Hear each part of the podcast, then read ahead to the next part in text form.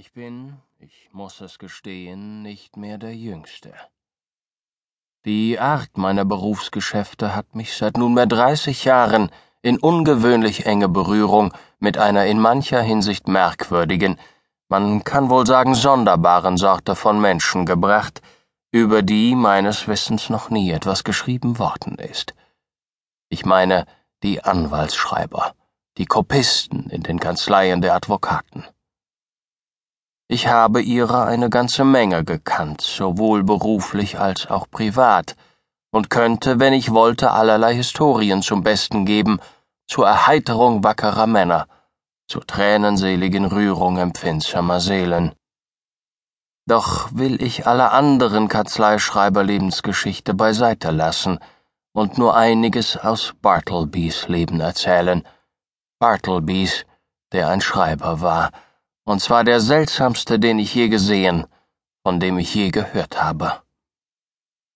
Während ich von anderen Anwaltskopisten den gesamten Lebenslauf niederschreiben könnte, ist bei Bartleby dergleichen nicht möglich. Es existieren wohl überhaupt keine Unterlagen für eine ausführliche, befriedigende Biografie des Mannes. Ein unersetzlicher Verlust für die Literatur. Bartleby gehörte zu den Menschen, über die sich nichts ermitteln lässt, es sei denn an den Quellen selbst, und die flossen in seinem Fall nur äußerst spärlich. Was ich mit eigenen erstaunten Augen von Bartleby gesehen habe, das stellt meine gesamte Kenntnis von ihm dar, abgesehen allerdings von einem ziemlich unbestimmten Bericht, der später hier wiedergegeben werden wird. Bevor ich unseren Schreiber aber einführe, so wie er mir zuerst vor Augen trat, empfiehlt es sich wohl, dass ich erst kurz von mir selber spreche, meinen Angestellten, meinem Büro und allem drum und dran, denn eine gewisse Aufklärung darüber ist unentbehrlich für ein richtiges Verständnis der nachher vorzustellenden Hauptperson. Zuvörderst, ich bin ein Mensch, der von Jugend an tief davon überzeugt war, dass man mit einer gemächlichen, sachten Lebensweise am besten fährt.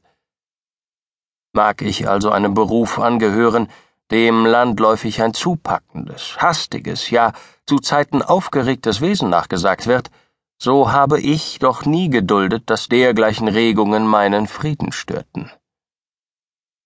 Ich zähle zu den Anwälten ohne Ehrgeiz, man wird mich nie vor Gericht plädieren oder irgendwie auf den Beifall der großen Menge ausgehen sehen, sondern in der kühlen Stille einer behaglichen Klause beschäftige ich mich behaglich mit den Wertpapieren, Hypotheken und Rechtsansprüchen reicher Leute. Unter meinen Bekannten gelte ich ganz allgemein als ein in hohem Maße zuverlässiger Mensch. Der verstorbene John Jacob Astor eine poetischem Überschwang wenig geneigte Persönlichkeit trug kein Bedenken, als meine erste hervorstechende Wesenseigentümlichkeit die Vorsicht zu bezeichnen. Die zweite sei das planvolle Denken. Nicht um mich dessen zu berühmen, sondern als einfache Tatsache berichte ich bei dieser Gelegenheit, dass ich nicht ohne berufliche Beziehungen zu dem verewigten John Jacob Astor gewesen bin. Seinen Namen, ich gestehe es, wiederhole ich gern, er hat einen runden, sphärenhaften Klang wie das Klirren von Goldbarren.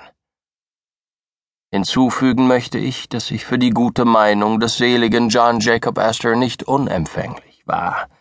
Schon eine Weile vor dem Zeitpunkt, an dem meine kleine Geschichte beginnt, hatten meine Berufsgeschäfte einen erheblich größeren Umfang angenommen.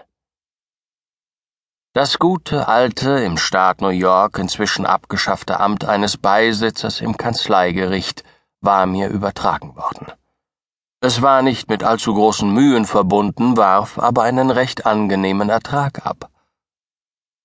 Nun, ich lasse mich nur selten aus der Ruhe bringen und gestatte mir noch selten eine unbekömmliche Entrüstung über Unrecht und Kränkung, indes in diesem Fall muss ich um Nachsicht für ein erregtes Wort bitten, und rundheraus erklären, dass die in der neuen Verfassung verfügte plötzliche und brüske Abschaffung des Amtes eines Beisitzers beim Kanzleigericht in meinen Augen eine, sagen wir, eine überstürzte Maßregel darstellt, schon deshalb, weil ich auf einen lebenslänglichen Genuss der Einkünfte gerechnet hatte, während ich sie nun lediglich für ein paar kurze Jahre bezogen habe. Aber dies nebenbei. Meine Kanzlei befand sich im Oberstock eines Hauses in der Wall Street. Auf der einen Seite schaute man auf die weiße Wand eines geräumigen Lichtschachts, der das Gebäude von oben nach unten durchzog. Die Aussicht mochte einen vergleichsweise unfrohen Eindruck machen, da ihr ganz fehlte, was in der Sprache der Landschaftsmaler Leben heißt. In dieser Hinsicht bot die Aussicht auf der anderen Seite meiner Kanzlei zum mindesten einen Gegensatz, wenn auch keinen Ausgleich. Die in diese Richtung weisenden Fenster gewährten die unbehinderte Aussicht auf eine hohe, von Alter und dauerndem Schatten schwarz gewordene Ziegelmauer. Es bedurfte keines Spiegelscherbens, sogenannten Spions, die verborgenen Schönheiten dieses Gemäuers ans Licht zu bringen, denn zum Wohle aller kurzsichtigen Beschauer ragte die Mauer keine zehn Fuß vor meinen Fensterscheiben empor. Bei der großen Höhe der umliegenden Gebäude und dank dem Umstand, dass sich meine Kanzlei im zweiten Stock befand, gemahnte der Zwischenraum zwischen der Ziegelmauer und unserer Hauswand nicht wenig an einen ungeheuren viereckigen Wasserschacht. In der Zeit unmittelbar vor Bartlebys Auftreten hatte ich in meiner Kanzlei zwei Kopisten und einen vielversprechenden Jüngling als Bürolehrling. Nummer eins Turkey, Puter, Nummer zwei Nippers, Beißzange, Nummer drei Gingernut, Pfeffernuss. Nun, das sind gewiss Namen, deren gleichen man im Allgemeinen nicht im Adressbuch findet. Es handelte sich denn auch um Spitznamen, die sich meine drei Angestellten gegenseitig beigelegt hatten, da sich in ihnen die jeweiligen Persönlichkeiten und Wesenseigentümlichkeiten aufs treffendste ausdrückten. Puter war ein untersetzter asthmatischer Engländer in meinem Alter, das heißt also hart an sechzig. Des Morgens zeigte sein Gesicht, wie man wohl behaupten darf, eine schöne blühende Farbe. Nach zwölf Uhr mittags aber, seiner Essensstunde, flammte es wie ein Kohlenrost zur Weihnachtszeit, und zwar, wenn auch vielleicht mit einem allmählichen Abnehmen der Glut, weiter bis sechs Uhr nachmittags.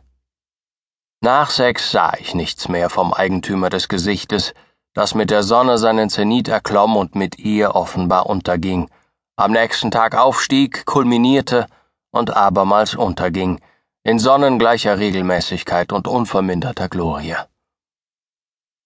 Ich habe im Laufe meines Lebens allerlei merkwürdige Zufälligkeiten erlebt, und es war gewiss nicht die geringste darunter, dass immer in dem Augenblick, wenn Puter aus seinem roten, leuchtenden Gesicht den vollsten Strahlenglanz entsandte, dass immer in diesem kritischen Moment der Tagesabschnitt begann, da ich mir sagen musste, dass nun für den Rest der 24 Stunden seine Arbeitsfähigkeit wieder auf das empfindlichste gestört sein würde.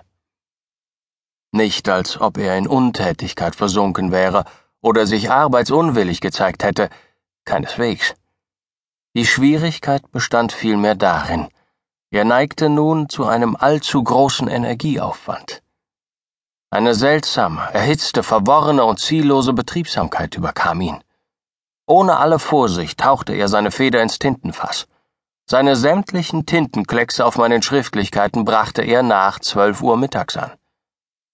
Nicht genug damit, dass er des Nachmittags unaufmerksam wurde und in betrüblicher Weise zum Klecksen neigte, er ging an manchen Tagen noch weiter und schlug ziemlichen Lärm.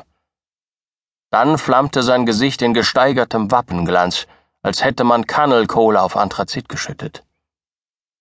Er vollführte unsympathische Geräusche mit seinem Stuhl, er verschüttete den Streusand und schnitt beim Zurichten seiner Schreibfedern in seiner Ungeduld die Kiele völlig zu Schanden, worauf er plötzlich wütend wurde und die Stücke auf die Erde schmiss. Auch sprang er beständig auf, lehnte sich über seinen Tisch und ließ die Papiere wüst umherfahren, ein bei einem älteren Mann wie ihm besonders widriger Anblick.